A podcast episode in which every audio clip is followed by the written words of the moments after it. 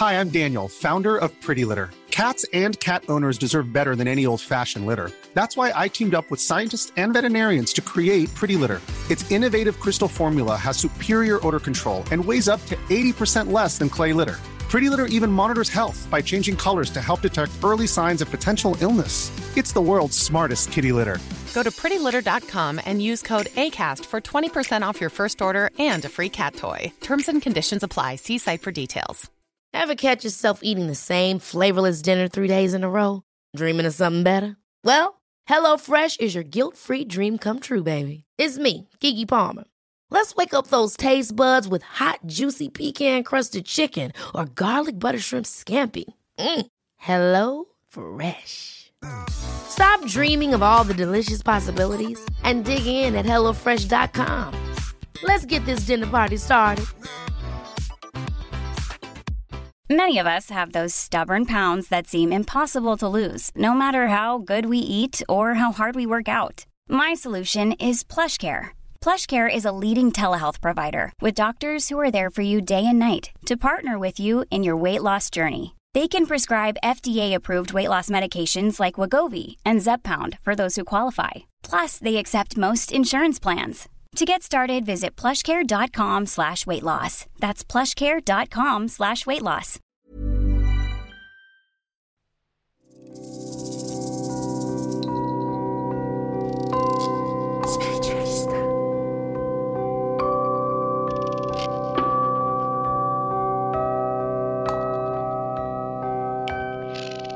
Bonjour, pour ce 17e épisode de Spiritualista, je suis accompagnée d'Aurélia Monaco. Alors, je ne vais pas vous mentir, hein, là on est là pour se dire la vérité. Aurélia, c'est une amie. Et, euh, c'est quelqu'un que j'adore en fait, parce qu'elle a, elle a créé euh, ici et ailleurs, higher, plus haut. Elle va nous en parler. Et surtout, je trouve que c'est une femme super, super courageuse parce qu'elle n'a pas hésité à se reconvertir professionnellement. Donc elle va un petit peu nous en parler aujourd'hui. Bonjour Aurélia et bienvenue dans Spiritualista. Merci, trop contente d'être là. Merci Amélie. Mais bienvenue. Spiritualista. Je prononce ailleurs parce que je l'écris higher pour Ouais? euh, le jeu de mots en anglais et parce que je trouvais que c'était plus poétique et moins euh, vu que ici et ailleurs. Euh, mais bon, je l'ai dit ici et ailleurs parce que justement c'était la combinaison euh, de mon monde intérieur en fait, la, trans la, la transcription de mon monde intérieur. Et je cherchais le nom de ma marque. Pour moi, c'est une marque, enfin, c'est une marque que j'ai déposée, mais c'est plutôt mon univers, tu vois. Et je cherchais, euh, pas vraiment euh, de manière scolaire, en train d'écrire ou quoi, mais c'était un truc que j'avais en tête. Et un jour, je marchais et ça m'est venu comme ça, tu vois. Et je crois que ça m'était déjà venu, et puis je me suis dit, ça me correspond bien, tu vois, parce qu'il y a le côté ici, genre, on est là. Ancrée Euh, dans la réalité. Ouais, encore que bon, je suis pas euh, une des personnes les plus ancrées, mais voilà, il y a un côté euh, euh, pragmatique, cartésien, euh, mental, rationnel, enfin voilà. Qui vient aussi de ta vie d'avant, tu vas nous en parler aussi, mais euh, Ouais, c'est bah intéressant. voilà, c'était exactement, euh, c'était plutôt mon avant, ça l'est encore maintenant, mais ça, ça venait vraiment de, de mon parcours et de ma personnalité aussi. Et ailleurs, bah, c'est ailleurs. c'est dans, dans les airs. Le champ des possibles. Exactement, c'est plutôt en haut. Ici, Ouais. c'est en bas. Ailleurs, c'est en haut. C'est la rêverie, c'est la poésie, euh, c'est les projets, c'est l'idéalisme. C'est voilà, c'est tout ce qui est euh, subtil, euh, invisible, euh, voilà, plus poétique. Et que j'ai du coup écrit en anglais dans le sens de l'élévation pour, pour s'élever vers. pas s'élever dans le sens évoluer, mais s'élever Vers son, son, son potentiel le plus absolu, quoi, en fait. s'élever vers soi Ouais. avec un S majuscule, vraiment vers qui on est, vers après, ça peut être euh, ton âme, euh, la plus haute version de soi-même, enfin tu vois ce qu'on. Ton toi suprême. Exactement, mais voilà, s'élever et, euh, et se révéler. Ouais. Voilà, c'était, je trouvais, un bon mix. Je l'ai pas tout de suite vu comme ça, c'est a posteriori que j'ai plutôt décrypté, analysé, mais c'était à la fois la rationalité et la poésie. Mais moi, je trouve, je trouve que c'est un nom, mais d'une perfection incroyable, en fait. Parce que tu as le ici et ailleurs, tu as, as en fait l'idée aussi de bouger, d'être en mouvement, Ouais. tu vois, euh, géographiquement. Mm. Et tu as le higher qui est aussi, tu vois, l'élévation euh, vers le Mm. haut. Mm. Et pour moi, en fait, c'est fou, hein. Mais euh, tu sais, j'adore parler du symbolisme. Mm. Et tu sais, le symbolisme de la croix chrétienne, tu vois, c'est ça en fait. C'est le fait d'être connecté à tout, tout le monde, d'être sur un plan euh, du coup euh, horizontal et euh, d'être connecté à ce qui se passe au-dessus de nous, qui nous dépasse, qui est invisible, tu vois, sur le plan vertical. Et euh, donc j'adore, je valide. Ouais, totalement. J'aime j'aime penser à ça, mais c'est aussi la terre, le ciel. Ouais. le- Et le et, je l'ai écrit, euh, ben, tu vois, comme une boucle, pas et et Oui. justement pour ce côté qui, moi, me parle plus, qui est plus de l'ordre du mouvement, la circularité, de la vie, en fait. Mais oui. Mais en plus, ça te correspond euh, super bien, cette boucle, parce que quand on voit euh, tes cheveux qui sont magnifiques, tu vois, on retrouve les boucles. Et euh, t'es passionné aussi par la danse. Mm. Quand on te suit sur ton compte Instagram, on voit que voilà, le, le, le- le langage du mouvement, c'est quelque chose dans lequel euh, tu t'épanouis et qui te fait aussi du bien. Mm. Est-ce que tu veux nous en parler euh, dès maintenant? Est-ce que c'est quelque chose que tu utilises par exemple euh, dans, euh, dans les conseils que tu peux prodiguer à travers ici et ailleurs, le fait de, voilà, de bouger, de faire circuler les énergies par le mouvement? Pas forcément dans les conseils, ça peut arriver, mais c'est surtout un besoin qui m'est propre de mouvement que je peux pas vraiment expliquer par des mots, mais j'ai besoin que ça vive, j'ai besoin que, que ça circule, qu'il y ait de l'énergie. Je peux pas. euh, bah, on en parlera après, mais avant j'étais, euh, j'avais un métier euh, plus classique. Et du coup, j'étais toute la journée assise. Euh, franchement, des fois, j'avais l'impression de m'éteindre Ah ouais. intérieurement. Donc, j'ai ce besoin de, de mouvement, de vie, de, de faire circuler, tu vois, de relier les gens, les choses. Enfin, je sais pas vraiment comment le- l'expliquer.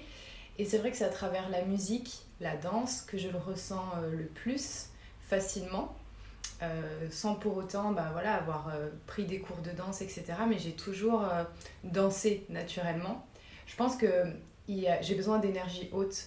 Et le fait de danser, d'être en mouvement, eh ben, ça rappelle la vie, alors que le fait d'être statique, de pas bouger, c'est plutôt la mort en fait. Oui. Bon, c'est extrapolé, mais je pense que c'est un besoin plutôt sensoriel. Mhm.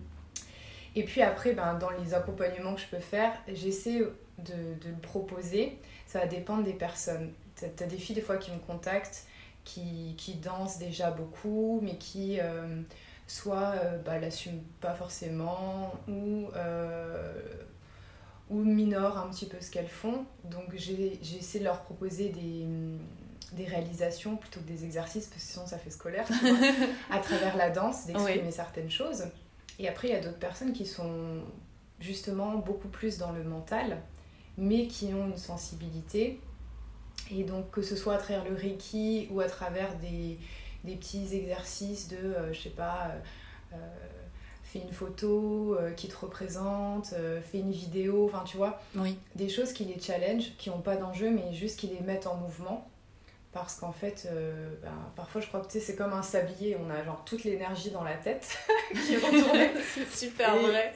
Dans le mental, Ouais. tout est bloqué, congestionné, tu Et vois. puis le reste, il se passe pas Ouais. trop de choses.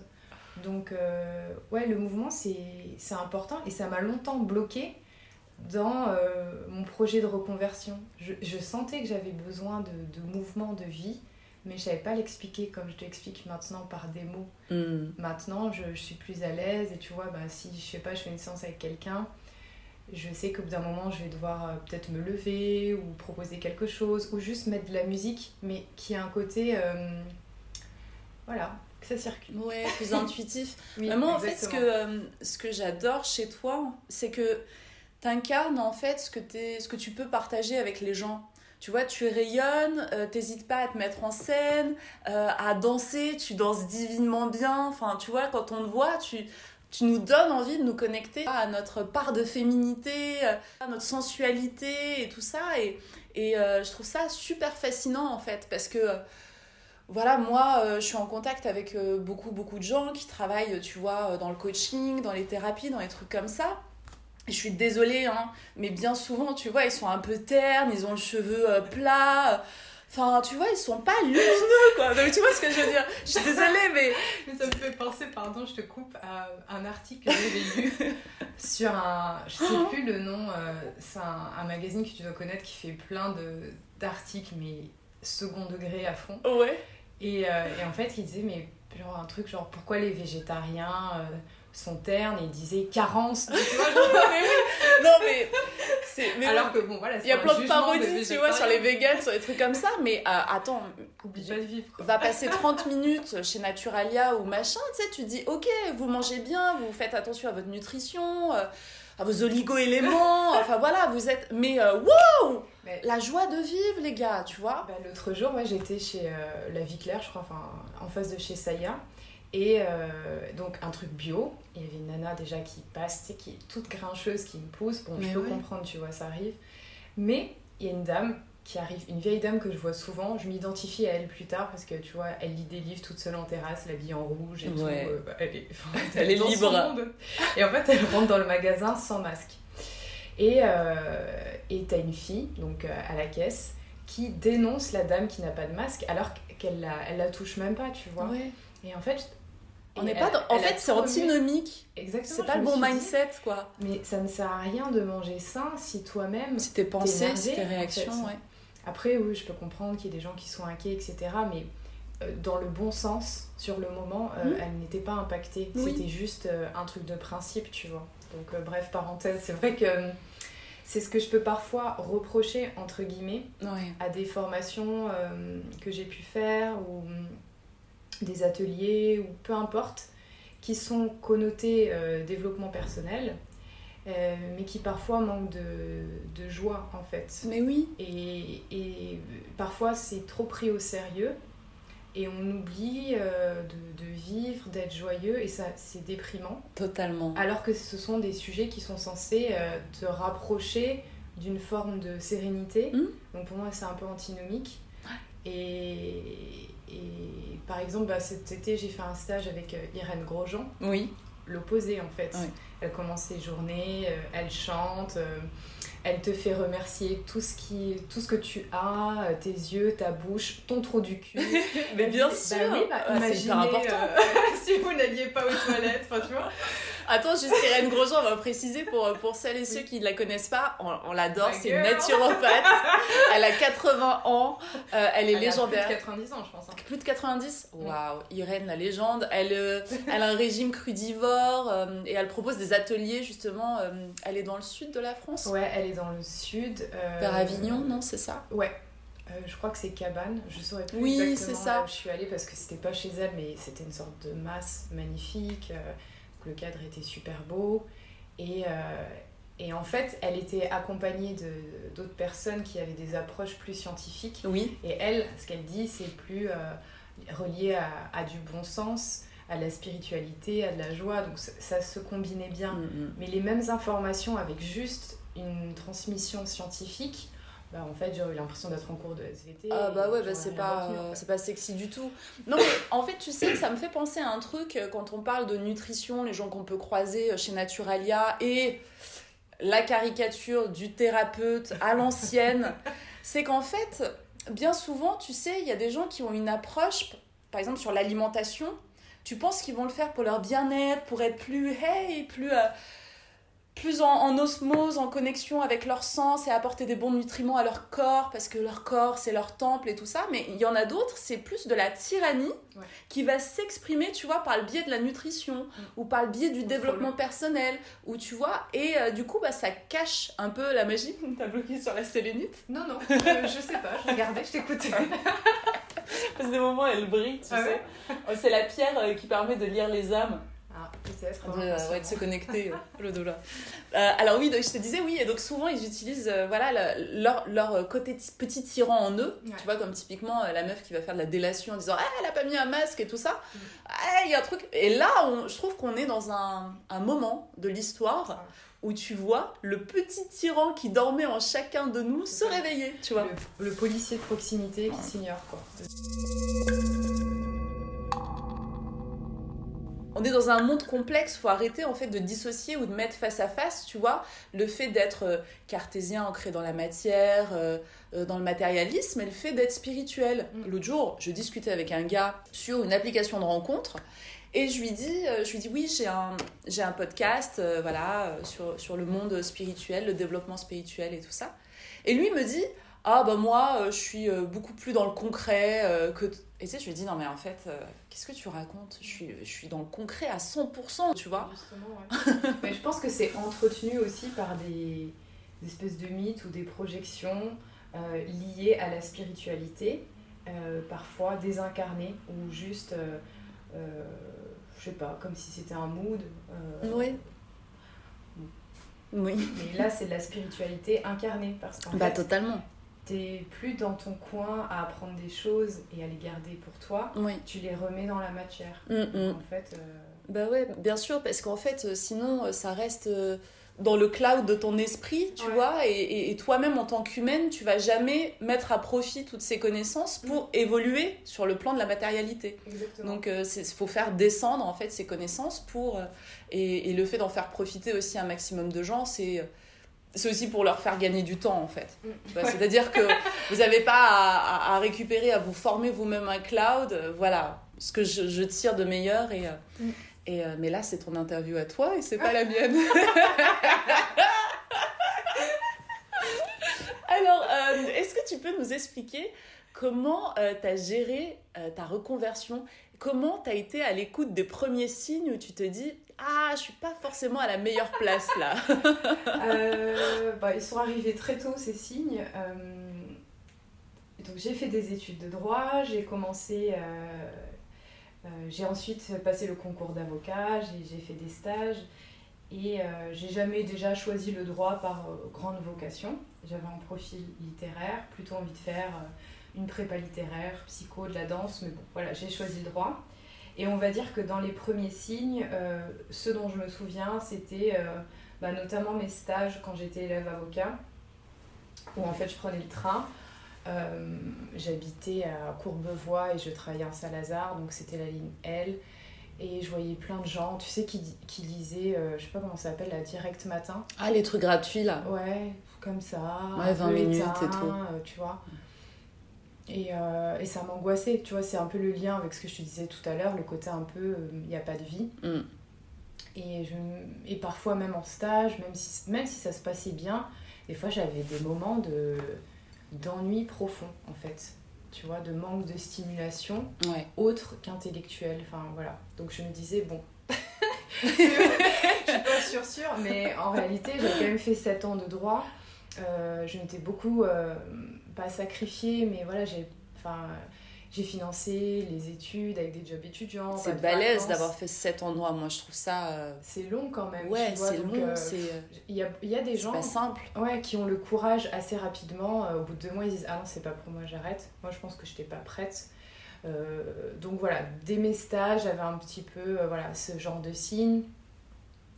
J'avais pas forcément envie de me satisfaire d'une vie qui pour moi est médiocre, sans jugement sur mm-hmm. les autres mais pour moi, c'était de la médiocrité dans le sens où c'était tiède, c'était à moitié. Enfin, tu vois, c'est un peu comme ce qu'on vit en ce moment. T'allais pas euh, explorer des trucs, t'allais pas ni te mettre en danger, ni vivre des trucs. Tu euh... ressentais rien. En fait. Tu vois, c'est un peu comme maintenant, bah, tu peux sortir, mais bon, euh, rien n'est ouvert, t'as ton masque, ok. Et puis après, j'ai euh, j'ai commencé en tant qu'avocat chez EY, Ernst Young à l'époque, à la Défense. Et euh, je, pensais jamais être prise, euh, tu vois, je me suis dit, ah, c'est un truc pour les gens euh, qui ont fait des LLM, genre de choses. Bon, j'ai été prise et tout s'est assez vite enchaîné. Ça se passait plutôt bien parce que ben là, c'était des grosses, c'était une grosse boîte, il y avait beaucoup de monde, il y avait une forme de, de pression, de, d'interaction. J'avais plein de collègues avec qui je m'entendais bien. Donc c'était déjà plus vivant, plus stimulant j'avais pas forcément ces temps de, où je, m'arrêtais et je m'ennuyais. Ouais, où tu t'observais aussi, euh, donc du coup tu étais dans le flow quoi. Exactement, et mm. puis c'était le début de ma carrière, j'ai eu des gens qui m'ont fait confiance, des associés qui m'ont qui m'ont valorisé, donc ça m'a fait du bien aussi, je me suis dit, ah ok, cool, tu vois, donc c'était quand même bien. Euh, mais c'est vrai que j'ai des moments, bah, par exemple quand je sortais du métro, euh, Esplanade de la Défense. Ah non, mais la Défense des boats, c'est incroyable. Des, robots et surtout, euh, bah, Esplanade de la Défense. Dans la pause déj, c'est incroyable. Ouais, et encore maintenant, ils ont un petit peu aménagé. Ouais. À l'époque, bon, il n'y avait pas trop d'aménagement et c'est surtout la bouche de métro qui, je pense, a été construite à une époque où il n'y avait pas de tour, euh, enfin pas autant. Et là, on se retrouvait le matin à descendre pour aller dans la tour la plus haute de France, la tour First. Ouais. Et en fait, avec l'escalier euh, digne, je sais pas, d'un appartement en fait. Et on était tous agglutinés. Et euh, si t'as pas tes écouteurs, t'entends le bruit des pas comme ça, genre clac, clac. Ouais. Tout le monde euh, est, est triste. hein. Tu, sens un peu, pas triste, mais une forme de. Mélancolie, de spleen. de dé- ouais, Mm. de limite de dissociation entre ce qui se passe et. Ouais. Tu vois, c'est des petits euh, trucs comme ça, ou- ou partir, euh, quitter à 20h et, et voir des gens euh, en hiver fumer des clopes dans le noir avec un café à 20h parce qu'ils vont retourner bosser et qui en même temps se sentent vivants parce que c'est stimulant et ça leur donne l'impression d'être euh, quelque part, euh, Actif, de servir à quelque chose. Ça leur donne une forme de reconnaissance, etc. Mm. Mais bon, franchement, moi, ça m'angoissait. Donc j'ai eu plein de petits trucs Ouais. comme ça. Et, et voilà, puis après, j'ai surtout, au bout de 4 ans en cabinet, j'ai voulu partir euh, parce que j'ai vu quelques femmes, notamment euh, quand je comparais en fait euh, leurs photos sur le trombinoscope il y a 20 ans. Et la personne que je voyais, je voyais quelqu'un d'autre en fait. Mais pas lié à l'âge en fait, lié Ouais. en fait de... À, à l'âme, l'âme a quitté le corps. Tu vois, Ouais. genre, Mais, de- euh, mais pourtant, bah, Elles se sont éteintes, quoi. Ouais, La petite lumière était plus là. et à ma décharge, c'est pas quelque chose d'irrémédiable, elles peuvent le retrouver. Bien sûr. Mais c'était juste que j'avais pas envie de, de prendre cette route. Et surtout, j'avais besoin de plus de temps pour faire ce travail intérieur parce que je sentais que j'avais envie d'autre chose, Oui. mais je savais pas quoi, comment. euh, c'est le truc hyper frustrant où en fait tu sens que ça va pas. Tu ressens un petit peu ce que tu voudrais faire, mais tu. T'en vois pas les comment. contours encore. ouais. Exactement, Ouais. ça te semble improbable. Et donc c'est là où je me faisais souvent euh, démarcher par des cabinets de recrutement. Et puis du coup, je suis allée en entreprise pour avoir plus de temps. Et ça m'a permis de continuer cette quête intérieure, etc. Et du coup, j'ai totalement perdu le fil de la question qui était comment... je- Les, les signes. hein. Les signaux, ouais, les petits signaux. Bah, les signes, ouais, c'était des petits moments comme ça, euh, un peu, tu te dis, euh, comme si t'es à une fête avec plein de gens, puis à un moment, t'as une espèce d'élan de lucidité, tu te dis, qu'est-ce que je fais là Mm. Tu vois Ouais, ces gens-là, en fait, je les apprécie pas vraiment. Et la musique, je l'aime pas. Ouais, qu'est-ce que je fais là. C'est pas pour moi. Et, Ouais. euh, et je me souviens, une fois, j'ai vu un, un psychanalyste. Voilà, enfin, je raconte pas le contexte, mais je, je, je- je lui dis, en fait, des fois, je suis au travail et j'ai l'impression d'être dans une pièce de théâtre. Ça me déprime. Et tu vois, c'était un vieux psychanalyste euh, dans sa, sa pièce avec plein de livres, un peu dans le noir, genre euh, tout le temps une bonne tête, tu vois. Et j'avais peur qu'il me demande pourquoi. je savais pas quoi dire en fait. C'est juste que parfois je me sentais euh, spectatrice d'une pièce de théâtre Mm. À laquelle j'avais pas envie de participer, tu vois. Oui. Et donc du coup je lui ai dit, bah je sais pas, des fois j'ai l'impression que c'est une pièce de théâtre. Et euh, il me regarde comme ça, il parle pas, il me fait une mauvaise pièce. Ah Il sait, il sait. ça m'a rassurée, tu vois, parce que je m'attendais à ce qu'il essaie de comprendre et peut-être de me dire mais non, et puis il m'a fait Mm. mauvaise pièce, et je fais ah, fou, libération. Mais tu sais, c'est hyper drôle parce que je me faisais euh, la réflexion, j'en avais parlé pendant un solo time, le fait qu'on était dans une simulation holographique, tu vois. Euh, cette semaine, je me disais que quand on choisit, quand tu es le metteur en scène de ta pièce de théâtre, Mm. quand tu dis, ok, je suis la scénariste, je suis la metteur en scène, la décoratrice, tu commences à créer toi-même ta pièce de théâtre, où tu choisis tes figurants, ton acteur principal, tu vois. Ouais, c'est un autre goût. Ah bah ouais Et donc, j'ai l'impression que quand on subit la pièce des autres, des uns et des autres, eh ben, t'es pas à ta place, quoi. Et je m'en voulais parce que je me disais, mais regarde, tous les gens autour de toi, ils ont l'air de, de bien Ah, ils évoluent très très bien dans ce bocal avec une eau euh, trouble, quoi. Ouais, et encore, je pense qu'il y a beaucoup de gens qui prennent sur eux, parce que quand je suis partie, j'ai constaté qu'en fait, beaucoup de gens se sentaient pas bien, mais n'osaient pas le dire. Mm. Et puis d'autres qui sont tout simplement moins sensibles. Mais c'est pour ça que je pense que c'est important de, de, de faire ce travail intérieur de connaissance de ses besoins Oui. euh, physiques, émotionnels, énergétiques, parce qu'en fait, sinon, on s'adapte à la masse euh, qui n'a pas raison, mais qui est juste majoritairement, euh, en termes de nombre... Pas sensible à tout ça, donc du coup, euh, tu Oui. vois, qui, qui acceptent euh, des choses enfin voilà, qu'on ne devrait pas accepter sur un plan juste d'énergie, en fait. Ouais. Arriver dans un lieu, vivant, pas Mm. un lieu vois. étouffé. euh, Et je sais que je m'en voulais beaucoup parce que j'avais l'impression que j'étais capricieuse ou euh, que je faisais, euh, je sais pas, genre, des manières pourquoi tu n'arrives pas à manger au sous-sol de la cafétéria un plat qui que sont tu les pas chaussettes. en parlant de sujets qui ne te nourrissent pas Non mais attends, tu te prends pour qui en Aurélia plein hiver avec un temps gris Genre tu crois quoi? La vie c'est ça La vie c'est ça Aurélia Non mais Oh c'est terrible Et ça, c'est vraiment no offense pour tous les gens que j'ai côtoyés parce que ça peut faire peut-être ingrate, genre. euh, je Non, c'est pas ça, c'est juste qu'on n'a pas le même degré de, de sensibilité aux Exactement. choses, aux choses. Et c'est- c'est là où le développement intérieur, il est super intéressant. Mm. Parce que justement, tu parlais de ses besoins, d'aller diguer en soi, de, de même juste euh, s'observer avec un regard extérieur. Parce qu'en fait, plus tu travailles sur ça, c'est vraiment comme un diamant que tu vas polir, polir, polir, Mm. qui va avoir des facettes euh, voilà, beaucoup plus claires et tu vas ressentir les choses d'une façon Oui, plus amplifiée. euh, après, t'arrêtes de culpabiliser parce que euh, t'essaies pas de te mettre dans la peau d'une autre personne, mais tu, te, tu le rattaches à un de tes besoins. Et je trouve que le rattacher à un besoin, c'est beaucoup plus simple parce qu'en fait, euh, fois que tu as intégré que ça faisait partie de tes besoins, tu les entends, tu les respectes. Donc, du coup, ils ont moins de manifestations comme ça euh, euh, difficiles. Et ben après, tu t'acceptes, tu dis ben, je suis comme ça. Moi, je sais que des fois, j'ai pas forcément envie de voir des gens euh, ou que les gens viennent trop souvent chez moi. Donc, je culpabilisais. Je me suis dit ben, je suis pas une bonne amie. avec- Je suis sauvage, Ouais, c'est pas sympa, ouais. t'es méchante. je suis faire inadaptée. plaisir aux gens. et puis après, ben, au fur et à mesure, j'ai compris que c'était un besoin pour moi d'être seule pour me recharger, Mm. surtout dans un espace qui n'est pas très grand. Et plus j'ai intégré que c'était mon besoin, plus j'arrive à le- l'exprimer sans être agressive. Totalement. Et ben bizarrement, moi je comprise. le demande, tu vois. Non, puis même les demandes, elles deviennent beaucoup plus nuancées. C'est Parce Ah, ça me ferait plaisir de te voir, mais écoute, si, si t'as besoin de. Tu vois Et Oui. du coup, ça devient beaucoup plus euh, oui, intéressant Parce pour que des fois, on pense que les gens vont deviner nos besoins alors que nous-mêmes, on les a pas explicités et que les personnes sont différentes. Totalement. Donc, euh, Ça, c'est la base. J'ai assisté à un de tes ateliers oui. il y a, il y a peut-être deux ans ou deux ans et demi, je sais plus là, avec le temps, on n'a plus de, de, de notion de temps. C'était sur euh, l'estime de soi. Mhm. J'ai adoré parce que tu as clarifié les choses en moi. Je me suis toujours considérée comme, euh, comme une femme qui avait, euh, comme une fille, une femme euh, qui avait confiance, euh, j'avais confiance en moi. Voilà, j'ai confiance, je fais les choses, je prends la parole, je m'exprime et tout. Et la nuance avec l'estime de soi, j'ai compris que c'était ça le nerf de ma guerre intérieure. Et euh, tu m'as beaucoup fait avancer. Mm. Est-ce que tu peux euh, nous expliquer aujourd'hui euh, cette nuance incroyable entre confiance en soi et estime de soi?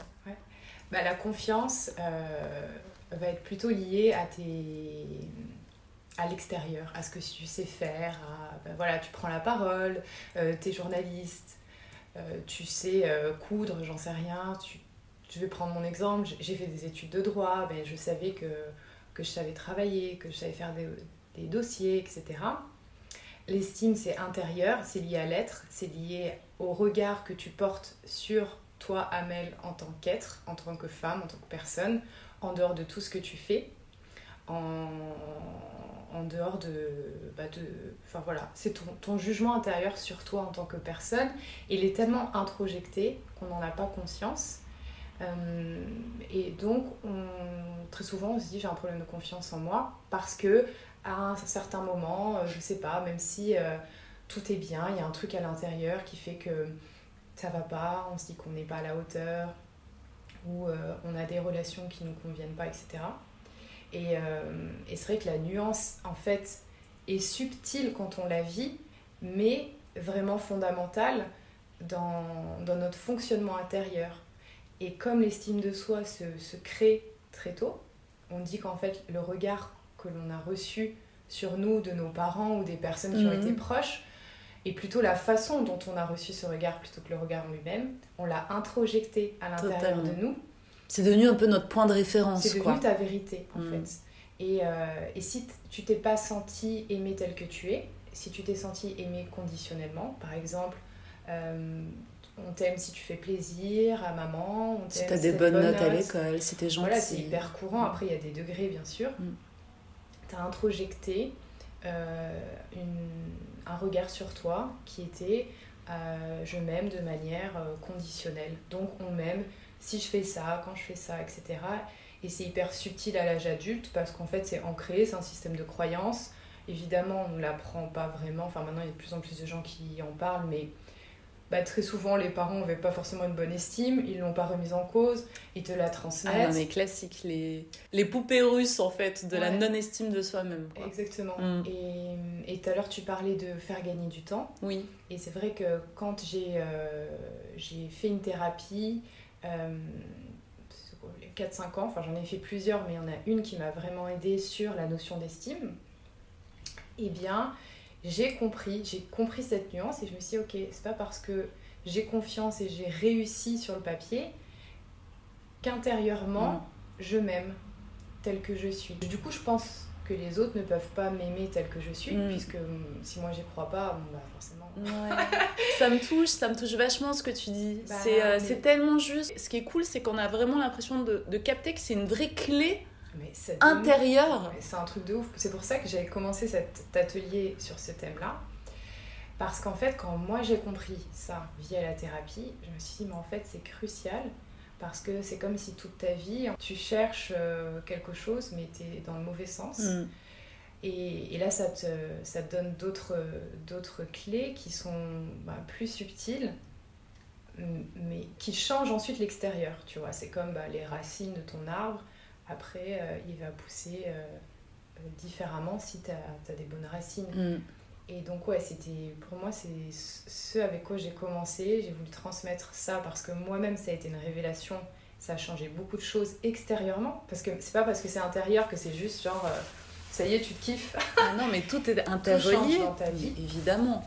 Le regard que les autres portent sur toi, du coup, est différent. Les personnes que tu côtoies, ce que tu t'autorises. Enfin, bon, bref, c'est vraiment c'est vraiment hyper, euh, hyper important.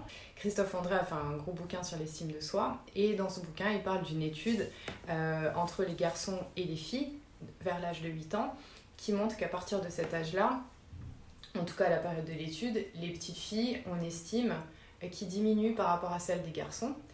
Et non pas parce qu'elles deviennent moins intelligentes, moins belles, etc., mais juste parce qu'il y a plus de, de pression et d'injonction. Et l'estime, c'est aussi lié à l'image, à la comparaison, etc. Mm. Donc je pense que... Puis après, il y a tout l'héritage forcément de, de l'histoire des femmes et peut-être d'une nature qu'on a sacrificielle dans certaines mesures, enfin voilà, où on peut se contenter. Euh, le syndrome de, de, la sauveuse aussi, c'est souvent ça, les femmes, prendre soin, nourrir. Euh, et c'est vrai que moi, ce que je conseille à chaque fois, c'est ce que j'ai fait en fait, c'est quand tu arrives à un moment donné à l'âge adulte, peu importe l'âge que tu considères l'âge adulte, tu dois auditer ta vie en fait euh, passée et te demander comment tes croyances se sont euh, engrammées en toi et de qui elles viennent et à qui tu les rends et mm. qu'est-ce que tu gardes. Parce que nous, ce qu'on garde, c'est le résultat, ce qu'on a intégré. Je suis pas à la hauteur, euh, je suis pas assez bien. C'est terrible. Mais en réalité, il faut remonter le fil. Et pourquoi tu t'es persuadé de ça? T'es persuadé de ça parce que tu as souffert que ton père te regarde pas. Donc tu l'as pris pour toi, tu t'es dit que t'étais pas assez bien. Sauf que le problème, c'est pas toi, c'est lui qui a pas réglé ses problèmes. c'est ça. Et donc si t'audites pas, ben, tu t'es persuadé toute ta vie euh, que t'es pas à la hauteur t'as pas de valeur. Déjà, c'est trop général pour être vrai, tu vois. Faut limiter les croyances. Genre, euh, tu te dis pas, je suis pas assez bien. Oui. Trop... Tu jettes pas le bébé avec l'eau du pain, quoi. Voilà. et, euh, et, on est tous, à la naissance, on s'aime déjà, mais on a, malgré nous, souvent appris à croire le contraire. Mm-hmm. Donc, faut enlever tous ces trucs. Et puis aussi, euh, c'est pas juste enlever, c'est apprendre à se connaître et accepter euh, bah, ce qu'on n'aime pas de nous. Ouais. Plus tu acceptes aussi ton ombre, plus tu la découvres et tu l'intègres, bah, plus tu t'estimes. Tu vois, je te parlais tout à l'heure du côté, bon, j'aime pas trop que les gens viennent dormir chez moi trop longtemps. Je préférerais des fois être euh, différente, mais j'accepte, bah voilà, je suis comme ça. Et donc, euh, c'est comme ça. Et tu t'écoutes. Et j'ai d'autres qualités qui font que bah, je suis aussi une amie sur laquelle on peut compter, peut-être différemment. Et puis, Mm. les gens sont pas à la rue et je dois les héberger en cas. C'est ce que ma, ma psy m'avait dit. Elle me dit Oui, non, mais là, la personne n'est pas à la rue, SDF, et vous lui dites non. J'ai fait Oui, c'est vrai, parce que des fois, on a un jugement sur nous-mêmes Oui, qui est tellement disproportionné. Mais totalement. Genre, c'est Alors que la personne, elle veut juste dormir chez toi parce Ouais. que ça l'arrange. c'est plus pratique, c'est à côté de son voilà, à côté de son taf le lendemain, enfin tu vois. Et toi, t'es là, genre, oh, Oh mon mon dieu. Dieu. Ouais, mais la culpabilisation, c'est un truc incroyable hein. Ouais, moi j'étais, euh, je suis encore vachement dans la culpabilité. J'ai baigné dedans de manière inconsciente. Je m'en défais, tu vois, petit Ouais. à petit. Mais il y a beaucoup de gens, je pense, qui sont dans l'accompagnement euh, parce qu'en fait, ils ont une blessure euh, de, de sauveur, de quelqu'un. euh, ils étaient le sauveur euh, éreinté. Et du coup, euh, bah, après, tu, tu, tu, tu peux devenir, je sais pas, coach, psy par rapport à ça. Mais c'est bien après, à un moment donné, de, de s'en défaire pour ne pas projeter, euh, pour pas avoir trop de projection sur l'autre. Oui. Et puis justement pour se libérer d'une forme de culpabilité, se rappeler que euh, on n'est pas tout puissant, on n'a pas d'impact sur les autres. Euh, même dans le Reiki par exemple, Mhm. c'est un processus d'auto-guérison. Et encore guérison, bon, j'aime pas trop le terme Ouais. parce que ça peut faire C'est penser au- healing, c'est voilà le, le- du Voilà. soin en fait. Voilà, c'est Ouais. du soin, mais c'est de l'auto-soin aussi. Mm. Et pour aussi avoir été euh, beaucoup, voir plein de praticiens, etc., je sais que j'avais souvent euh, le petit espoir euh, du mec qui va me sauver. Bah, un truc, tu vois. ah, je vais sortir. Il va trouver le truc, il va pas dans ma mécanique. Ouais, bah bien sûr, ça n'arrive pas en fait. C'est juste une accumulation de petites choses. Bien sûr. Ou quand ça peut arriver, c'est quand justement je l'avais pas du tout anticipé et euh, par un mec dans la rue qui a l'air d'être euh, totalement marginal et qui me passe un message. Mais ou, oui, bien vois. sûr. Plus on veut la, la solution, donc du coup, Ouais. pour se rappeler qu'on soit dans la culpabilité, qu'on soit dans l'accompagnement, de se dire on ne peut pas sauver les gens en Ouais. fait.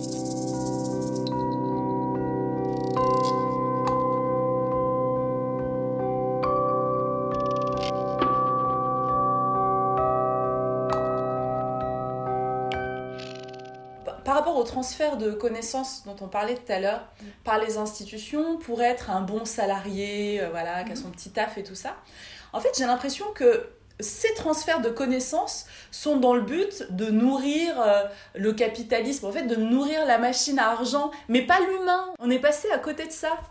C'est vrai que quand j'ai quitté euh, le monde un peu corporate et que j'ai commencé à faire des choses par moi-même, et je sais pas un- comment c'est venu, à un moment donné, j'ai eu une prise de conscience. Bon, c'était c'était un peu naïf, mais j'ai compris que ce que je- moi je n'avais pas vu en étant salarié et. euh, alors, j'ai rien contre le salariat, mais en étant dans une espèce de boucle où, je savais pas faire, je savais pas quoi faire d'autre quand j'étais dans cette phase où j'avais l'impression que rien n'était vraiment possible, je ne savais pas qu'autre chose était possible. Pour moi, en tout cas. Mhm. Et Mhm. quand j'en suis sortie, après j'ai mis les choses en perspective et je me suis dit, mais en fait, les hommes politiques qui, eux, euh, bah, ne sont pas salariés, qui, eux, ont des connaissances, qui, eux, sont conseillers, ils le savent. J'ai eu mal au cœur, je me suis dit, Ils m'ont trahi. j'ai pris conscience qu'en fait, dans une certaine mesure, beaucoup de choses étaient faites euh, dans le but de nous maintenir dans une forme de discipline. Bon, il y a sûrement certaines raisons louables à la base, mais bon, voilà, c'est un petit peu, euh, tu vois, euh, trop binaire. Ouais. Et même si euh, bah, j'ai toujours été à l'école, à la fac publique, et ça m'a beaucoup aidé, Ouais. heureusement, euh, quand j'ai compris ça, je me suis dit, ah, ouais, tu vois, on c'est comme si on était tous dupés et qu'en fait, euh, on le voyait pas. Alors j'irais même un peu plus loin quand tu dis nous, nous maintenir dans une certaine discipline. Je suis complètement d'accord, mais je pense même que c'est nous maintenir dans un espèce d'état d'hypnose. Mm. Parce que finalement, quand tu es dans une boucle et que tu penses qu'il n'y a qu'une réalité et rien d'autre autour, c'est que tu es en état d'hypnose. Totalement. Et j'ai aussi capté un truc de ouf, tu sais, quand on va voir un hypnotiseur. En fait, j'ai compris que l'hypnotiseur, c'est un mec qui va te faire sortir de ton état d'hypnose. C'est-à-dire, il va. c'est pas ouf en fait de te dire. ouais. Il fait l'inverse parce qu'on est tous en état d'hypnose. Mais c'est sûr que quand tu sors de quelque chose, mais par exemple quand j'étais, euh, je sais pas, euh, à la défense ou peu importe, et que je voyais que des gens en costard, qui avaient l'air frustrés, qui n'étaient pas forcément hyper joyeux. Bon, il y en a, hein, tu vois, mais ce que je voyais, certainement, parce que moi je l'étais pas, c'était plutôt des gens euh, qui avaient l'air saoulés. Comme j'avais les horaires de ces mêmes gens, ben, je ne voyais que ces gens. Euh, aller acheter une bouteille d'eau, en, en sortant du taf, euh, c'était pour moi, j'avais plus d'énergie.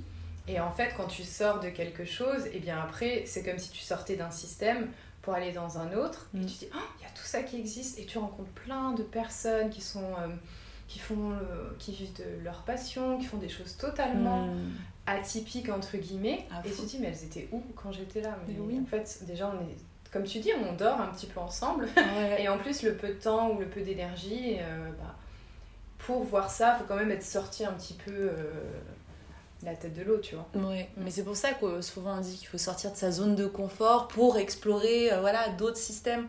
Et, et, moi, ce qui, me, ce qui me rend un peu triste là en ce moment, c'est qu'on ne peut pas voyager. Et tu te rends compte que quand tu voyages, mm. et eh ben, tu sors totalement de tout ça, quoi. Mm. Euh, c'est incroyable, tu découvres des mentalités, des cultures, des, des, rapports au monde, à la nature totalement différents. Mm. Et quand on dit que ouais, le, voyage, voilà, ça, ça, nourrit d'une façon unique et très puissante, mm. là on est un peu coupé de ça et, et c'est difficile justement. J'ai l'impression que là on est euh, restreint dans nos maisons, euh, dans notre travail, des couvre-feux, des machins. On dirait qu'on nous bloque encore plus en fait. Mm.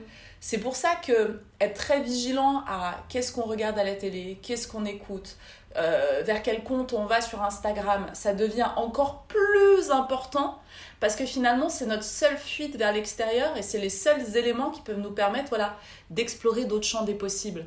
Et, euh, et, moi, ça voilà, ça, ça, m'attriste quand je vois qu'il y a encore des gens qui sont encore plus sur du Netflix, Netflix, Netflix. Tu dis, ah non, il reste une toute petite porte en fait de fuite et d'exploration et vous la fermez, tu vois. Est-ce que tu le ressens aussi ça? Euh, Avant, je le ressentais plus et j'étais un peu frustrée parce que je pense que ça résonnait en moi et qu'il y avait des choses que j'avais. Je sais pas, ça me touchait plus. Euh, maintenant, ça me touche moins. Je me dis que c'est comme ça. Euh, on est tous à des niveaux différents et, et chacun son son rythme en fait. Je me dis, bah, moi par exemple, là où j'en suis, pour une autre personne, elle va considérer que je suis endormie, tu vois. Donc, c'est, des fois, je me dis. C'est relatif, tout en fait, Je ne pourrais pas être entourée que de personnes qui m'inspirent euh, ce genre de, de niveau d'énergie ou d'occupation. J'aurais l'impression de descendre, en fait. Euh, donc euh, voilà. Mais après, ben, je me dis, Ouais, il y a plein d'opportunités, c'est un peu dommage, mais c'est que c'est sûrement euh, pas le moment pour mm. elle, ce sera peut-être dans une vie, dans deux vies. Puis après, tu te dis, si ça reste connecté à, à, des, euh, des, moments de joie et de plaisir, c'est aussi cool en fait. Mm. Ça leur permet aussi d'élever leur vibration et de passer un bon moment quoi. Mais je sais que quand j'étais jeune et que euh, je faisais les courses avec ma mère, donc je t'ai dit, je suis née en, en Moselle, donc niveau culturel, en tout cas là où j'étais, il n'y avait pas grand chose. Le samedi, les gens allaient faire les courses euh, chez Leclerc. Euh, déjà, je me disais pourquoi euh, toute la famille est là pour faire les courses en fait? Est-ce qu'on peut pas se répartir les tâches? Faire des roulements, je sais pas. Parce que ça n'avait pas l'air d'être un moment de joie en famille aussi, tu vois. Et en fait, tout ce truc un peu, moi, me semblait, je sais pas. En fait, t'as l'impression que c'était même un rituel. C'était comme aller, tu vois, sur un lieu, dans un lieu sacré, pas les courses. par défaut en fait. Ouais, c'est ça. Une activité familiale. Et ça, par exemple, bah, moi, c'était moi, c'était ton Netflix. Ça m'angoissait. je n'avais pas du tout envie d'être euh, comme ça. C'est fou. Mais tu, tu l'as quand même ressenti assez jeune. Oh, très tôt. Et en fait, j'avais envie de partir. Mais je pense que c'est aussi parce que je me connectais à cet inconscient collectif sans le savoir. Et que je sentais que voilà, c'était pas euh, des bonnes ondes et que c'était peut-être pas ma place. Mais bon. Euh, quand t'as pas le permis, que t'es mineur et que tu suis ta mère. Tu subis, ouais. Voilà, tu vois. Mais c'est vrai que ma mère me disait, euh, ouais, tu t'es testée, etc. Et moi, je m'en voulais parce que j'avais l'impression d'être euh, une petite fille ouais, capricieuse. capricieuse. Et je m'en voulais de juger ces personnes. Mais oui. D'une certaine manière, je m'en veux encore parce mm. que je me dis, euh, elles font ce qu'elles peuvent. Qui suis pour. C'est juste que moi, j'avais pas envie d'être mêlée à, à toute cette masse euh, qui ne me semblait pas me correspondre en fait. Mhm. Hyper intéressant. Aurélie, j'aimerais te demander euh, quelle place a la spiritualité dans ta vie? Qu'est-ce qui est sacré? Est-ce que ça t'arrive de prier? Comment? Quand? Voilà, c'est quoi ton lien à la spiritualité? Mon lien à la spiritualité, je pense, est de plus en plus présent, fort, je sais pas comment dire. Et pour moi, ça va être le silence, me retrouver seule. There's never been a faster or easier way to start your weight loss journey than with PlushCare. PlushCare accepts most insurance plans and gives you online access to board-certified physicians who can prescribe FDA-approved weight loss medications like Wigovi and Zepbound for those who qualify. Take charge of your health and speak with a board-certified physician about a weight loss plan that's right for you. Get started today at plushcare.com slash weight loss. That's plushcare.com slash weight loss. plushcare.com slash weight loss. I'm Sandra, and I'm just the professional your small business was looking for. But you didn't hire me because you didn't use LinkedIn jobs. LinkedIn has professionals you can't find anywhere else, including those who aren't actively looking for a new job, but might be open to the perfect role, like me. In a given month, over 70% of LinkedIn users don't visit other leading job sites. So if you're not looking on LinkedIn, you'll miss out on great candidates like Sandra. Start hiring professionals like a professional. Post your free job on linkedin.com/people today. Euh, vraiment euh, essayer le matin de prendre ce temps pour me, me mettre dans mon corps en fait. J'ai comme des fois l'impression que euh, j'ai besoin de ce temps-là où je, je suis euh, un petit peu dans le silence, euh, où je me fais un peu de reiki, voilà, où je commence pas tout de suite à m'activer parce qu'après je sais que si je rentre tout de suite dans l'action, en plus je suis plutôt du matin, donc si je commence tout de suite, je vais jamais m'arrêter, je vais être fatiguée. Et, et c'est très difficile pour moi, par exemple, de me lever et de partir tout de suite comme ça dehors. En fait, je me sens bancale. C'est d'une violence incroyable, ça. Donc la spiritualité, on va dire euh, concrète, ça va être euh, de, de, passer du temps seul, de, de nourrir euh, intérieurement, nourrir mon âme par du silence, par du temps comme ça avec moi. Mhm. et après, ça va être aussi de plus en plus de faire confiance en la vie, alors que j'ai depuis toute petite, euh, j'ai une, personnalité anxieuse qui euh, prévoit le pire. et ben après le pire, le plus pire. Tu vois. the, worst, worst, case scenario. une fois j'ai lu un livre en fait, il disait euh, les gens parfois pensent qu'ils ne sont pas créatifs, mais pourtant ils imaginent le pire à chaque fois. Tout le temps. Donc c'est une forme de créativité, ah mais inversée. Mm. et donc c'est de, de voilà, d'être plus euh, dans la confiance euh, et d'être de, consciente des signes qui me donnent confiance et plutôt que de, de ne voir que ce qui ne va pas, donc c'est de nourrir une forme de confiance en la vie, euh, la nature, ça c'est vraiment, j'aurais jamais pensé mm. plutôt être une personne qui aimait la nature, en tout cas quand j'étais petite, la nature, le soleil, la musique, danser c'est pas forcément la spiritualité. Bon, j'ai lu beaucoup de livres et j'en lis encore, ça peut être des vidéos, mais euh, la spiritualité avec moi, de moi à moi, ça va être plutôt euh, m'écouter, ressentir les choses, faire confiance, euh, me respecter. Et puis j'aime bien les, les, nourritures intellectuelles avec des personnes, échanger, mmh. les, les, discussions profondes, tout ça et le vrai en fait, être vrai avec les gens. Mm. Oui, c'est passionnant. Euh, ça, me fait penser.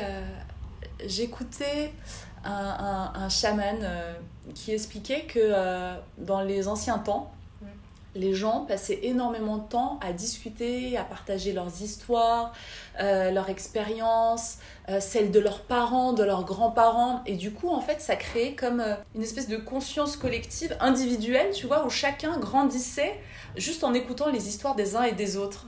C'est comme si ça leur évitait d'avoir à les vivre, en fait, parce que voilà, avaient compris qu'il y avait des patterns et, et que ça se répétait et tout. Et j'ai l'impression que le fait d'échanger autour de la spiritualité, vu qu'on est tous euh, nés sages, ça nous permet de, de, de, mélanger, de mutualiser en fait nos parcours, nos ressentis. Mm. Tu vois, le, le, fait que toi tu ressentes des choses très très puissantes euh, dès ton plus jeune âge quand tu allais dans les centres commerciaux, je trouve ça euh, génial, fascinant, tu vois. Oui, alors que pour moi c'était plutôt un handicap et ça me, et ça me semblait normal, mais c'était plus, plus chiant et je ne faisais pas le lien que je. Ouais, en fait, tu étais dans ton alignement et. Ouais. Tu sentais que ça, c'était dissonant. Ouais, l'environnement était dissonant, mais toi, tu étais aligné. Tu vois, c'est ça qui est génial. Ouais. Mais euh, c'est vrai que c'est intéressant de, de, parler avec d'autres personnes, de s'intéresser à différents, euh, je sais pas, à différents, euh, pas, pas, différentes tendances, mais différentes façons de voir les choses, parce que je, bah, je me rends compte que globalement, tout le monde dit plus ou moins la même chose avec des termes différents. Mm. Tu vois, la source, le divin, la nature les éléments. Enfin, tu vois, il y a beaucoup de choses qui, qui se recoupent. Mm. Et par rapport au partage, même pas forcément spirituel, mais d'expérience, dans les ateliers que je faisais, c'était aussi pour ça que je faisais, c'est de permettre à d'autres personnes de voir qu'en fait, euh, elles sont pas toutes seules, mm. que ce qu'elles ont vécu, d'autres l'ont expérimenté dans des circonstances différentes, mais euh, dans l'émotion, dans, dans les ressentis, dans les croyances, bah, c'est similaire. Parce qu'on se croit toujours euh, hyper. ok, on est unique, mais tu sais, on croit que. On pense qu'il n'y a que nous, alors qu'en réalité, ok, on est unique, mais l'autre personne euh, a, a, expérimenté des choses qui se rapprochent de ce qu'on a expérimenté. Le comprendre, bah, ça rassure, parce qu'en fait, on a une, une image de cette personne et parfois on projette des choses sur les autres en se disant bah, non mais elle elle a pas de soucis euh, elle a confiance ou elle voilà. Et en fait quand elle te partage des choses tu comprends que ça résonne tu as des points communs. Et ça, revient à ce que je te disais tout à l'heure à un moment donné il faut faut s'auditer soi-même. Faire ça mais audit. c'est une super leçon que tu nous euh, transmets aujourd'hui Aurélia parce que oui l'idée de, de l'audit c'est génial. C'est génial. On va faire un cabinet d'audit te dire ok alors là j'en suis là à l'instant T. Euh, rewind on va essayer de remonter le temps et... se, on se voit à l'âge adulte euh, très souvent avec nos yeux du passé de l'enfance. Et des fois on peut être surpris ou surprise de rencontrer des personnes qui nous disent Ah, mais euh, je sais pas, euh, Amel, t'es trop smart, t'es trop curieuse. Et puis toi, tu te dis Ah, elle voit ça de moi, alors mm. que moi, dans ma tête, euh, je pense que je sais pas, je suis pas assez bien, etc. Parce que toi, tu te vois. en 1992 avec plein de filtres à l'école quand on t'a dit que je sais pas quoi tu vois ouais t'es trop nul quoi mm il y a plein d'éléments. Bah déjà, tu as le système éducatif, l'école, enfin, juste le fait de distribuer les notes, tu vois, de la, de la meilleure, euh, non, de la pire à la meilleure. Enfin, tu vois, des trucs comme ça qui sont. C'est de l'humiliation publique. Enfin, les gens ne se rendent pas compte de l'impact de leurs actions, en fait, sur des enfants. C'est terrible, terrible. Et je sais qu'il y a beaucoup de choses à, à, à, refondre et à refaire et que ça va prendre un travail incroyable, mais. Mais. Euh, mais oui, il faut, replacer euh, l'humain, l'émotionnel, le développement personnel au centre euh, de, de, cette planète. Bien souvent, on cherche euh, le sauveur à l'extérieur. Et dès que tu prends ton premier livre de développement personnel, je sais pas comment c'était toi, mais moi je me souviens, j'étais allée à la Fnac et j'étais tombée devant ce rayon, tu vois, avec des titres, des trucs. J'étais là, mais je me disais, mais qu'est-ce que c'est que ces trucs un peu cucul à praline tu sais, parce que t'as toujours cette image du moi je sais tout. C'est ton ego en fait. Mhm. Ton ego te retient d'aller vers ce rayon. Moi, il m'a retenu pendant une ah, trentaine d'années. Ouais, tu vois. J'aime pas ça, mais je vois ce que tu veux dire. Genre, tu passes devant, tu fais oh, c'est quoi ce Mais dans un c'est bien quand c'est incarné, tu vois. Quand tu es persuadé que tu sais déjà. Mais quand c'est ton ego qui croit te leurrer. Oui, oui c'est ça, il est là, mais ça c'est pour les nazes, j'ai encore rien compris. Les cassos, tu vois. Ah oui, qui ont besoin de guidance. Ouais, ils ont besoin d'apprendre dans les livres. Non, nous c'est la rune, on apprend dans la rune. nous c'est la street, qu'est-ce qu'il y a Et donc, euh, un jour, je me retrouve devant ce rayon. Et je sais pas, mon ego, je crois qu'il était allé faire des courses, il n'était pas là. Je prends un premier livre et je lis, tu sais, la quatrième de couverture. C'est comme s'il y avait du miel qui s'était mis à couler euh, autour de mon cœur, tu vois.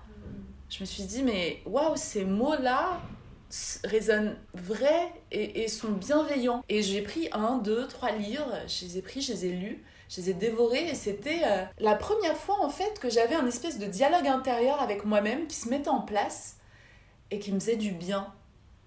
Et hum, j'aimerais savoir, toi, comment ça s'est passé euh, les premières fois où tu t'es connecté à ce genre de littérature, tu vois, euh, très particulière? J'ai pas du tout la même expérience que toi, donc ça qui est, je pense, complémentaire. J'ai toujours aimé lire, euh, mais très peu les romans. Toujours des, des, livres plutôt de l'ordre de la psychologie, de la psychanalyse. Donc j'ai plutôt commencé par lire euh, Freud. Euh, quand j'étais, tu sais, je sais pas si tu as fait le TPE quand tu étais en terminale. C'était un, un, exercice, euh, enfin une sorte de truc en plus pour avoir des notes, ça s'appelait le TPE. Non, j'ai pas fait ça. Et je l'avais fait du complexe d'Oedipe à la psychanalyse de Freud. Wow, c'est costaud. J'étais allée voir des psychanalystes, j'avais adoré. Donc je pense que j'avais une appétence particulière à la base pour la psychanalyse, la psychologie. Donc j'ai commencé par là. Et puis je pense qu'ensuite, euh, je me suis intéressée à d'autres thérapies plus modernes et des lectures là-dessus qui m'ont ensuite mené à des livres plus de développement personnel euh, ou de, euh, de, spiritualité. Mais j'ai pas de souvenir d'avoir acheté un livre vraiment de développement personnel et d'avoir un jugement là-dessus parce que c'est venu un petit peu dans des ouvertures au fil de l'eau en fait. Tu, tu, donnes aussi des soins Reiki. Mm-hmm. Euh, moi j'adore parce qu'on a mis en place quelque chose, un échange, un échange de services toutes les deux depuis le premier confinement. C'est euh, moi je te fais euh, soit des tirages de tarot, soit je pendule pour toi. Et toi, en échange, tu m'offres tu des, des, des, soins Reiki mm. à distance. Mm. Est-ce que tu peux nous parler un petit peu du Reiki pour ceux et celles qui ne connaissent pas du tout? Le Reiki, c'est une technique énergétique qui peut se pratiquer à distance ou qui se aussi en présentiel où en fait euh, ben, je pose mes mains euh, euh, sur les différents chakras, sur les différents corps. et le but du Reiki, c'est de, nettoyer énergétiquement, émotionnellement et de recevoir de l'énergie, on va dire, nouvelle pour qu'elle circule en, toi. Pour moi, le Reiki, c'est une porte d'entrée sur des soins énergétiques qui est venu comme ça à moi. Et il y a des super bons euh, retours et des super bons résultats parce que ben justement, on est dans ce qu'on ne voit pas. On a notre corps physique qu'on touche, mais on a d'autres corps qu'on ne voit pas, mais pourtant qui ont aussi besoin euh, d'être soignés, euh, dans le sens prendre soin, d'être pris en considération. Mhm. Et le Reiki va nettoyer euh, ses corps, va libérer ce qui stagne.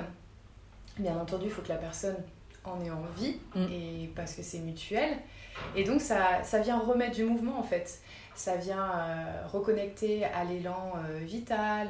c'est hyper complet avec d'autres pratiques peut-être plus mentales. Et comme ben, moi je suis très sensible aux ressentis, aux émotions, du coup quand je fais mes soins, j'ai vraiment mes mains qui ressentent. des fois, mes mains font des choses que je comprends pas forcément, tu vois. Donc, euh, enfin, c'est pas que je comprends pas, je sens que c'est juste, mais mon mental. c'est intuitif en fait. C'est très intuitif. Et je pense que les prochaines étapes, ça va être peut-être de. Pas forcément de me former à autre chose, mais d'avoir euh, des clés de compréhension sur ce sur quoi j'agis. Mhm. Parce que je pense que mes soins agissent plus au niveau euh, du corps émotionnel. voilà, mais c'est très intuitif. Euh, j'adore, je pratique sur moi. Euh, quand tu es euh, maître Reiki, moi je suis maître Reiki ou praticien Reiki, peu importe, tu as un canal, donc l'énergie passe à travers toi pour aller chez la personne, là où elle en a besoin, et sort à travers toi. Donc pour nettoyer ce qu'il y a chez la personne, ça sort à travers moi. contrairement au magnétiseur qui va peut-être donner sa propre énergie. Et là, tu as un canal, ça passe, ça sort. Du coup, ça sort, ben, je peux bailler, avoir des renvois. Oui. Ça, j'en ai euh, de plus en plus. Euh, c'est hyper marrant parce que c'est la, la matérialisation physique. C'est comme des bulles d'énergie, en fait, tu vois. Et je pense qu'en fait, l'énergie qui était bloquée depuis un certain temps mm. a une forme de densité, mm. donc euh, plus lourde, ou l'émotion, et du coup, la matérialisation physique se fait à travers le renvoi ou le bâillement. J'ai une image qui me vient tu sais, comme les, les blocs de glace euh, dans l'Antarctique où il y a des petites bulles d'air à l'intérieur. Et mine de rien, quand ils fondent, c'est des bulles d'air qui datent d'il y a 8000, 9000, 10 000 ans, qui se retrouvent, pouf, voilà, dans, dans l'air ambiant. Et j'ai l'impression, ça m'a fait penser à cette image. C'est comme si, euh, voilà, on était un bloc compact, stagnant, comme ça, et que toi, en faisant circuler l'air, c'est comme si tu apportais de la chaleur et tu fais fondre une matière. tu vois? Et ben on a la confirmation. tu vois, tu fais fondre, tu fais fondre les choses et tu as la bulle qui est là, qui est cristallisée avec l'émotion, qui, pout, doit repartir, quoi. Et c'est marrant que tu parles de ces briques euh, enfin ces blocs de glace parce que parfois ce que je peux ressentir euh, chez les personnes, notamment par exemple le chakra sacré chez les femmes, c'est ce côté vraiment comme si c'était un bloc monolithe dur, un tiroir très euh, étendu, pas de mouvement, très plat.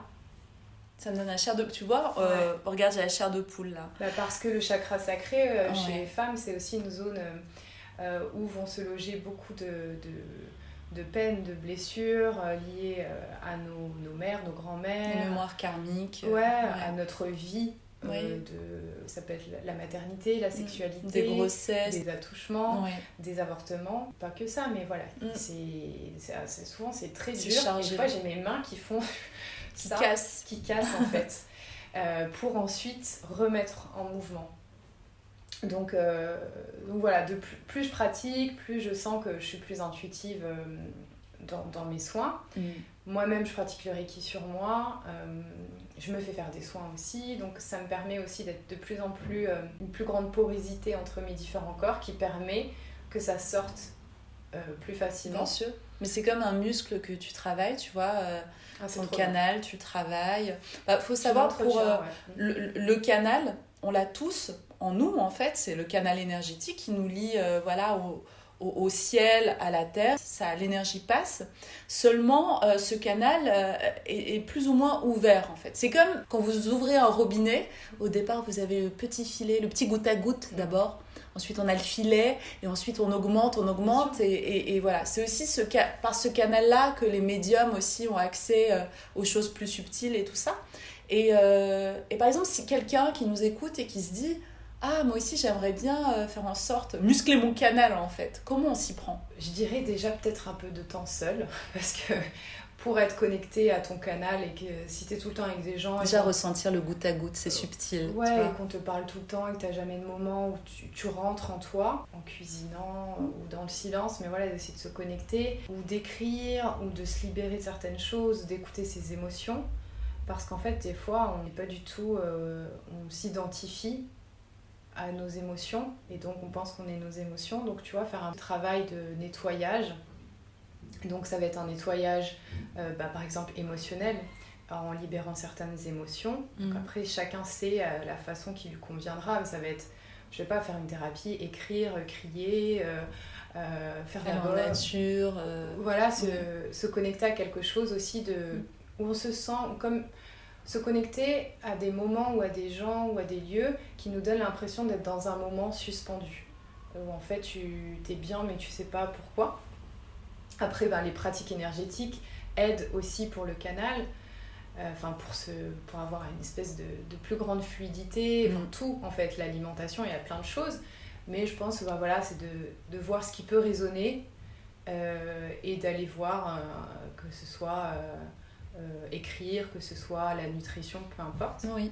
Mais. Euh, et on peut même combiner les choses entre bah elles. Oui, ouais, c'est clair. Et juste pour te dire comment j'ai commencé à faire du Reiki, parce que c'était pas un truc qui me parlait particulièrement, tu vois.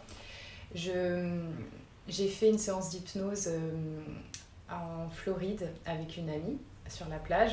Wow. que l'hypnose, pour moi, j'ai jamais accroché. T'étais pas réceptive? Je suis pas réceptive particulièrement parce que je suis pas visuelle et souvent les séances d'hypnose euh, te mènent à un état en te faisant visualiser des choses. Genre, oui. Ah, t'es sur ton petit vélo, machin, puis moi, genre, mon Non, en fait, je suis pas sur mon petit vélo. Donc là, déjà, on était dans un cadre ben, au bord de la plage, 16 euh, heures, coucher du soleil en maillot de bain, uniquement à deux, donc c'est un cadre parfait. On a fait la séance d'hypnose qui s'est commencée comme toutes celles que j'avais déjà faites, où j'étais ah non, mais j'arrive pas à visualiser, etc. Puis elle m'a dit mais laisse faire, ton inconscient sait, euh, ne force pas. Et puis à un moment donné, en fait, je me suis baissée comme ça Et mes bras sont mis comme ça. Et c'est comme si j'avais euh, bercé. Tu berçais comme ça de gauche à droite? Un enfant. Alors peut-être que je me berçais moi. Enfin, ça a été le point de départ. Qui ensuite a fait que mes mains ont bougé et je me faisais. Bon là, je, on voit pas les mouvements, Oui. mais mes mains montaient Au-dessus de ma tête. devant mes yeux. et Je faisais des mouvements et, et j'avais des larmes qui coulaient. Ah ouais, mais ça c'est classique, les larmes qui Oh, coulent les mais premiers temps. euh, bah, parce qu'en hypnose, t'es quand même conscient, tu vois, Ouais. t'es pas non plus endormi comme on peut se l'imaginer. Donc j'étais consciente. Parfois j'ai des petits pics de mental qui me disaient je ne sais pas ce que je fais. Et en même temps, le, le reste du temps c'était très fluide Ouais. et je, je sentais que c'était juste. Et là, j'ai vraiment compris qu'il y avait deux lignes parallèles, une ligne peut-être intuitive liée à ce ressenti, qui savait, à laquelle je n'avais pas accès par l'autre ligne mentale, qui ne comprenait pas, mais je sentais que c'était juste, tu vois. Et j'allais derrière avec mes mains, je faisais des trucs, et, euh, et euh, la, la personne qui me faisait la séance était hyper euh, rassurante et ne parlait pas trop, elle me laissait en fait dans mon ressenti. Explorer, faire, Voilà, et ressentir. Elle, elle ne me posait pas trop de questions, donc du coup, j'allais pas dans mon. T'es pas mental, parasitée. Je, je sortais Ouais. pas du truc. Et donc, après ça, je me suis dit, bon, euh, je pense que je vais me former euh, au Reiki parce qu'on en avait déjà parlé. Je me suis dit, euh, c'est euh, c'est un soin euh, énergétique, donc euh, Oui. voilà, il doit y avoir un truc à faire. J'adore. C'est c'est super cool de partager tout ça. Spiritualista. J'adore la nature et le soleil, les deux euh, Plus euh, t'es plus euh, forêt, Non. plage, montagne. Moi, c'est quoi mer. C'est la mer. Ouais. Je sais qu'il y a des gens qui se ressourcent euh, dans, dans la forêt. Ouais. J'aime bien balader en forêt, je trouve ça cool. Mais c'est pas le, la T'es une entité chose. aquatique quoi. Ouais, et je, je me suis jamais trop intéressée aux, aux éléments. Quel est mon élément? Peut-être que j'ai l'élément. Alors, soit j'ai l'élément feu et du coup, c'est l'eau qui me fait du bien, ou soit l'eau, le mouvement me fait du bien. Moi, je suis plus.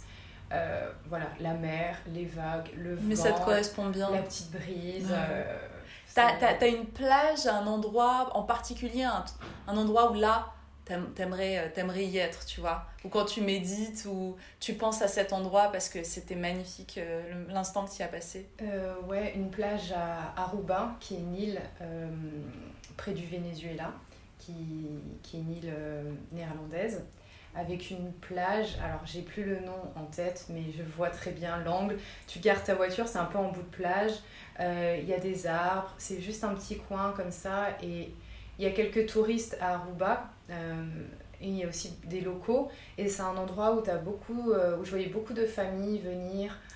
Ah, je pleurais. Ah, t'as vu C'est magnifique cet état. hein. Bah, c'est ça quand on parle euh, de, de- de moments euh, voilà, de grâce et qui nous, Mm. qui nous amènent au paradis, c'est juste parfois voilà, de juste penser à un moment comme ça qui nous a touchés, y retourner parce Ouais, qu'il est là. Je me Le... souviens exactement de, toujours tu là. vois, de familles euh, qui viennent euh, se, en fin de journée se baigner avec leurs enfants, leurs chiens qui rigolent. Tu, tu les observes en fait. Ouais, c'est que de la joie et, et- et on se connecte finalement avec nos petites antennes à ces moments-là au lieu et on se dit oh, c'est là c'est parfait ce que je vis, Mm. tu vois? Ouais. Et, ça n'est pas euh, prémédité, c'est un C'est souvent des surprises. Ouais, voilà, c'est genre, ah, sur le moment, c'est c'est beau à voir. Donc, ouais, je suis plutôt, euh, plutôt mer que, que montagne. Aurélia Monaco, c'est quoi ton super pouvoir? Euh, je pense euh, que c'est ma sensibilité. Dans le sens euh, global, c'est-à-dire de mon empathie. J'arrive à facilement ressentir les émotions chez l'autre.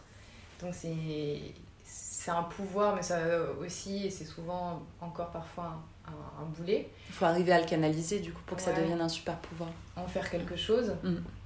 Plutôt que le subir et aussi euh, arriver à faire euh, la part des choses entre les émotions des autres et les miennes. Mais je pense que mon super pouvoir, euh, ça va être cette, cette hyper sensibilité, sensorialité, d'être, de capter le beau en l'autre, chez à des moments, d'avoir ce sens, cet œil sur certaines choses, certains détails que je vais voir et qui vont me toucher. Je sais que j'ai été dans la situation où j'avais l'impression que euh, je savais pas quoi faire, je savais pas par, quel bout commencer pour changer de voix. Enfin voilà, j'étais un peu perdue, ça me semblait être une énorme montagne. Et les réponses, elles sont vraiment venues petit à petit. Et tout ce que je te dis là, c'est le fruit de plein de prises de conscience cumulées qui m'ont permis de m'accepter. Donc c'est peut-être de dire à des personnes qui se sentent euh, dans cet entre-deux de, de, continuer à chercher et les réponses vont venir en fait, pas forcément euh, au moment attendu et sous la forme euh, espérée, mais si on cherche vraiment, et c'est pas de tout repos aussi, peut-être le dire, c'est qu'il y a un côté genre développement personnel, spiritualité, c'est aussi affronter ses peurs, dire non. Euh, pleurer, se sentir euh, mal, se sentir euh, nul. Douter aussi. Enfin voilà, il y a plein d'étapes. Mais oui, mais je valide complètement ouais, le fait d'être dans sa quête personnelle. Je pense et je le sais parce que voilà, si je prends mon exemple, ton exemple et ceux de plein de gens autour de moi qui ont essayé de cheminer et d'atteindre leur plein potentiel, c'est super de donner l'élan personnel, mais c'est aussi très important d'être accompagné. Et justement, spiritualista, c'est aussi ça. C'est pour ça que j'alterne solo time et, mmh. interview. C'est parce que c'est un travail personnel, un cheminement personnel, voilà, parce que euh, on a chacun notre route à tracer. Et tu as aussi des accompagnants qui sont fantastiques, qui vont te permettre euh, voilà, de comprendre, d'accélérer les choses et tout ça. Toi, tu es une accompagnante. Comment on peut faire justement pour, pour euh, rentrer en contact avec toi, euh, pour t'avoir voilà, comme, comme alter ego dans, dans ce voyage Soit sur mon site, aureliamonaco.com, où il y a toutes les infos, j'explique un peu plus ce que je propose. Euh, sur Instagram, Aurélia Monaco avec euh, underscore. underscore du bas. le tiré du bas. Le tiré du bas, euh, principalement. Sinon, je suis aussi chez Saya dans, dans le 10e à Paris tous les vendredis. Oui. Donc, je suis sur le site de Saya où là, il y a directement la Est-ce que tu peux l'épeler Saya? Saya, c'est S-A-Y-Y-A.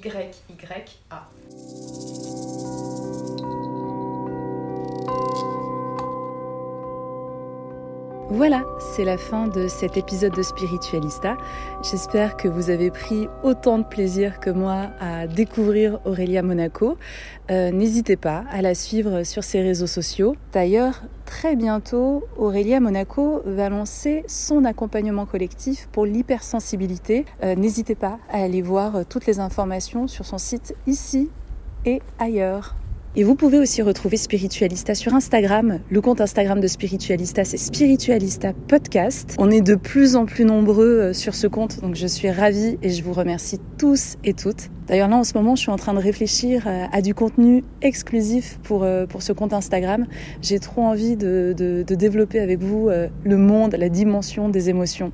C'est hyper hyper intéressant. Et si vous aimez Spiritualista, je serais tellement contente, tellement heureuse si vous me laissiez un commentaire et 5 étoiles sur iTunes. Voilà, c'est tout pour aujourd'hui. Je vous dis à très vite et je vous envoie tout mon amour. Toujours le petit smack de la fin. Ciao Spiritualista.